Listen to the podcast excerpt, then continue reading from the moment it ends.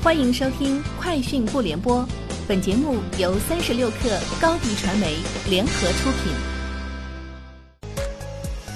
网罗新商业领域全天最热消息，欢迎收听《快讯不联播》。今天是二零二零年三月三号。三十六氪获悉，口碑饿了么数据显示，本地生活行业的商户营业已经全面回暖。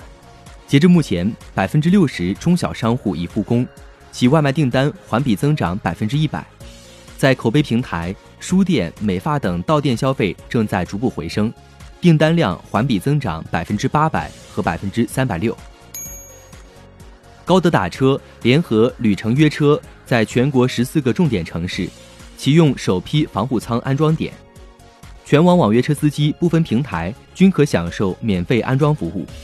目前。高德打车联合旅程约车已在成都、重庆、青岛、昆明、杭州、长春、无锡、石家庄、天津、南昌、长沙、哈尔滨、珠海、广州十四个城市启用了二十二个防护舱安装点，首批安装物料已经到位，主要防护隔离物为无毒无味且具有较好强度的复合聚乙烯薄膜。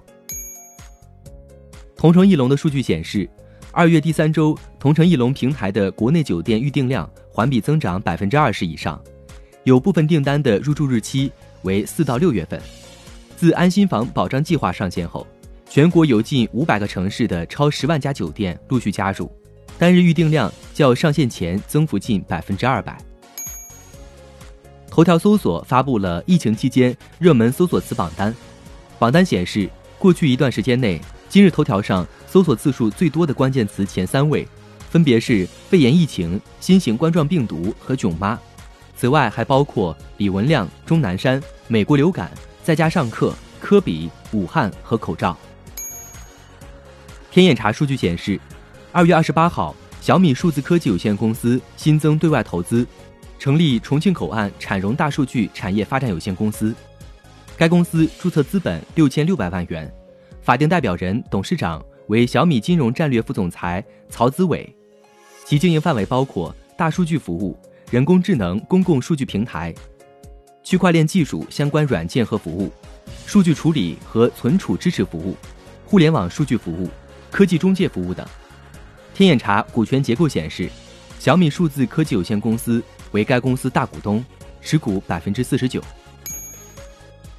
据日本 NHK 报道。昨天，围绕日产前董事长卡洛斯·葛恩潜逃黎巴嫩一事，正在当地访问的日本法务省副大臣易家宏介与黎巴嫩总统奥恩等人举行了会谈。据报道，易家在会谈中表示，日本政府认为葛恩应该在日本接受审判，这是理所应当的，并要求黎巴嫩政府提供合作。但据黎巴嫩总统府消息，奥恩指出。黎巴嫩与日本并未签署嫌犯引渡条约。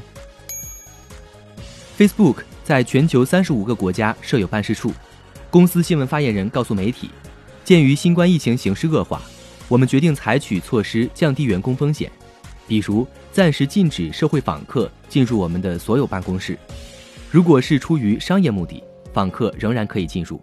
在短期之内，求职面试也将通过视频会议的形式进行。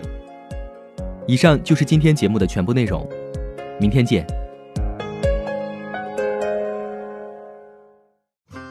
欢迎添加小小客微信 xs 三六 kr 加入三十六氪粉丝群。高迪传媒，我们制造影响力。商务合作，请关注新浪微博高迪传媒。